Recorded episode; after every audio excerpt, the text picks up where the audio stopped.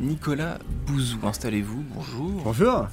Euh, je vais vous poser une question absurde pour commencer. Ouais. Euh, quel élève étiez-vous en sixième? Ça n'a aucun sens, mais... Si, si. Euh, je pense que j'étais plutôt bon, moyennement bon, mais Ventre rien mou de la rien classe génial. Ouah, 14 de moyenne Oui, plus voilà, exactement, 14 de moyenne. Je m'ennuyais un peu, euh, vraiment. Moi, j'ai- enfin, Bavard- vais dire bavardage, euh, très bavard. Non, mais j'avais pour les filles, moi. Alors là, vraiment, c'était vraiment mon, mon truc, c'est-à-dire que j'essayais de me mettre à côté de, des filles, de la fille qui me plaisait, et puis j'essayais de bavarder tout le temps, voilà. Donc c'est peut-être, j'étais pas très attentif. Je travaillais plutôt bien, mais pas. Enfin, enfin je veux dire, effroyablement banal. Ouais, c'est ça, très, très banal. Alors, avec quand même, une petite spécificité, c'est que ma mère était enseignante euh, dans le collège dans lequel j'étais. Donc. euh, voilà, j'étais un, ouais, un tout petit peu ouais, plus surveillé que les mais autres. profil bas, ouais. Un peu profil bas. J'étais obligé, pour le nom de la famille.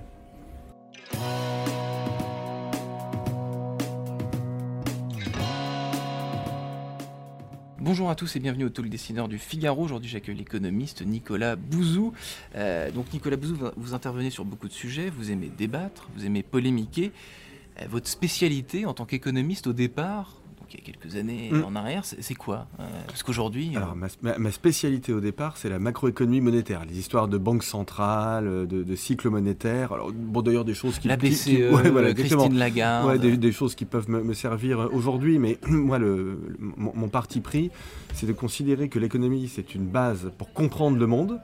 Euh, et que ça me permet d'aller vers d'autres domaines. Euh, donc j'essaie d'avoir une vision globale du monde. C'est pour ça que je pars de l'économie, mais, Et que vous parlez d'à peu près tout. mais je parle de, de- évidemment d'histoire, de, de géopolitique, de philosophe. Ouais. Ah oui, mais moi, ce que j'aime dans la vie, c'est découvrir et comprendre le monde. Voilà, c'est ça qui m'anime dans la vie, enfin, en tout cas dans le domaine professionnel et, et intellectuel.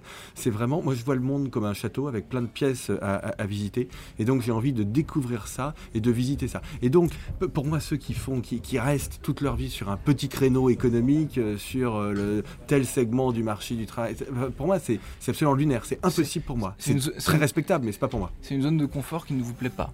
Ah oui, et alors Mm. je suis content que vous prononciez le, le terme de zone de confort parce que j'ai toujours considéré qu'il fallait sortir de sa zone, mais vraiment, enfin, Mm. qu'il fallait sortir toujours de sa zone de confort. C'est la raison pour laquelle je, je change aussi toujours de thème dans les livres. Mm. Je- J'ai toujours changé de thème. Et là, vous allez voir, je vais encore changer de thème. En septembre, je vais sortir un truc, vous me Ah, réinviterez. vous Et là, je peux dire, vous pouvez pas savoir, le- vous ne pouvez pas anticiper le thème.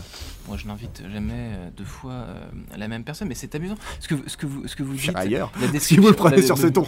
Je, je le prends sur un, sur un ton euh, très courtois, mais euh, ce, que, ce que vous m'expliquez me fait penser à ce que dit parfois Eric Orsena. Oui. Orsena est un romancier Oui. euh, très connu, c'est un économiste. Oui. Comme vous, et il va sur plein de terrains. Sa curiosité l'emmène vers le coton, vers, Oui. vers des fleuves, vers des choses tout à fait. C'est intéressant ce que vous dites parce qu'il se trouve qu'on a. C'est votre je- modèle. Je, je connais. non, j'ai pas de modèle, mais je connais très, très bien Eric et on a beaucoup de conversations là, et je pense qu'on on partage ça, oui, ce côté explorateur Hmm, et entrepreneur aussi. Hmm. Entrepreneur intellectuel parce que je vends mes idées. Enfin, j'ai une entreprise. Astérès. et- exactement. Et donc, je suis aussi euh, entrepreneur dans le monde des idées. Alors donc, euh, effectivement, aujourd'hui, donc votre quotidien n'a rien à voir avec celui d'un universitaire. Non. Vous donnez des conférences, euh, vous êtes partout, vous intervenez dans les médias, vous écrivez dans, dans l'Express. Notamment, votre journée de travail type, ça ressemble à quelque chose d'assez d'assez formel ou alors Non, pas du- pas du tout. Non, d'ailleurs, il n'y a, pas de- y a pas de journée type, mais il y a deux choses que je fais tous les jours. Euh, écrire mes livres, ça je le fais tous les jours, et du sport. Voilà. Donc ça, ce sont les, les deux choses. vous, faites, que vous faites quel sport je hein, cours. Nicolas Bouzou? Euh, Ouais. De de vélo, mais voilà, je cours. Et donc je fais du sport quasiment tous les jours, sauf vraiment cas exceptionnel, et j'écris tous les jours. Après, le reste, c'est des voyages, des rencontres, des rendez-vous, des conférences. Voilà, c'est extrêmement euh, mouvant. C'est varié. C'est un peu partout, c'est très, très varié et très honnêtement, c'est génial quoi. C'est simplement génial parce que je suis content de tout. Je suis très content là d'être avec vous, Euh, vraiment content. J'aime ça, ça me fait plaisir. Je suis content de, de, de faire une conférence euh, ce soir. Je suis très content de partir à Los Angeles là dans quelques jours pour travailler sur euh, l'hydrogène. Je, je suis très content après de revenir travailler deux jours à temps complet sur mes livres. Voilà, j'aime tout, tout ça me passionne. Voilà. Hmm. Donc c'est amusant, on a évoqué euh, Eric Orsena, vous Hmm. avez euh, écrit Sagesse et folie du monde qui Ouais. vient avec... euh, Avec Luc Ferry. avec Luc Ferry, qui est un de vos amis, euh, je, je crois.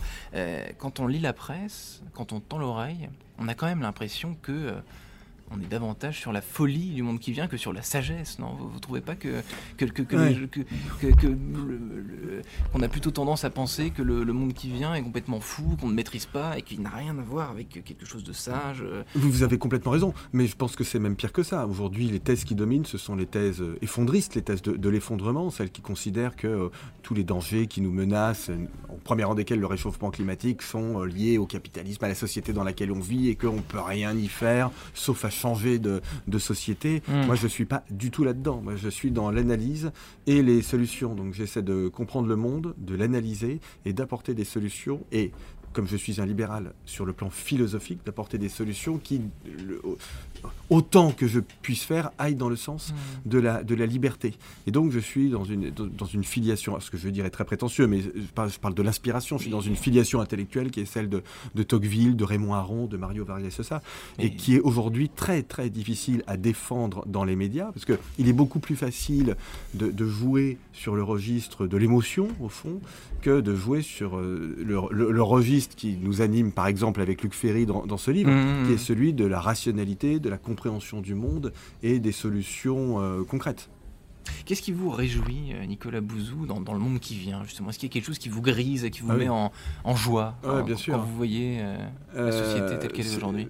les, les, connaissances extraordinaires qu'on a accumulées, la puissance technologique extraordinaire qu'on a accumulée, qui nous ouvrent des horizons extraordinaires vers des sujets passionnants. Pour moi, les deux, les deux nouvelles frontières, c'est l'espace et le cerveau. Vous voyez, rien que ça. Je pense que le, 21e siècle sera celui de l'exploration euh, spatiale. Je pense que ce sera aussi celui de la compréhension du, du, cerveau, de la lutte contre les maladies neurodégénératives, mais aussi du renouvellement de l'éducation. Mmh. Et, je trouve que tout ça est extraordinaire, passionnant. Je pense qu'on entre dans un monde qui, qui ne sera pas automatiquement mmh. un monde de progrès, mais qui potentiellement sera un monde dans lequel on va combattre des maladies qui étaient mortelles il y a encore quelques années, on va décarboner la production euh, d'énergie, on va fournir un accès à la culture à, un prix, à un coût euh, extrêmement faible. Donc je pense que tout ça, tout ce qu'on fait, toutes ces innovations, si on est malin, si on est intelligent, si on est rationnel, ça peut être pour le meilleur. Donc hmm. ça m'anime complètement. Hmm. Je trouve ça génial. J'ai lu euh, dans l'Express une chronique que vous avez écrite qui dit en gros que les GAFA, les gens de la tech, ils croquent pas mal de choses sur leur passage, mais ils ne vont pas tuer, euh, ils ne vont pas anéantir euh, des, des, organisations un petit peu plus ancestrales. Oui. Euh, mm. C'est plutôt à contre-courant de ce qu'on entend là aussi. oui, on commence à le voir les, GAFA et les BATX en Chine, ce sont des entreprises extraordinaires qui croissent très vite parce qu'elles ont des business models qui sont basés sur, très peur, sur ce qu'on appelle. Oui, mais à, juste titre, parce qu'elles ont des, ce qu'on appelle en économie des rendements croissants, c'est-à-dire, pour, pour, le dire rapidement, que plus elles grossissent, plus elles ont la capacité à grossir rapidement. Donc, ça, mm. évidemment, c'est quelque chose qui est inquiétant, surtout quand on n'a pas de GAFA ni de BATX, ce qui est le grand sujet de l'Europe. je veux dire, ce qui doit nous empêcher de dormir jour et nuit si on est sérieux en Europe, en Europe c'est comprendre pourquoi OVH n'est pas devenu Google, quoi, pour, euh, hmm. schématiser. Donc il faut vraiment qu'on réfléchisse à ça. Mais ce que l'on voit en même temps, c'est qu'on a des capacités de résistance par rapport aux GAFA. Il y a de vieilles entreprises, des entreprises comme Walmart qui résistent Amazon. regardez, ça me passionne. Disney et Netflix. Netflix, c'est une super entreprise. Et Disney, c'est une très vieille entreprise.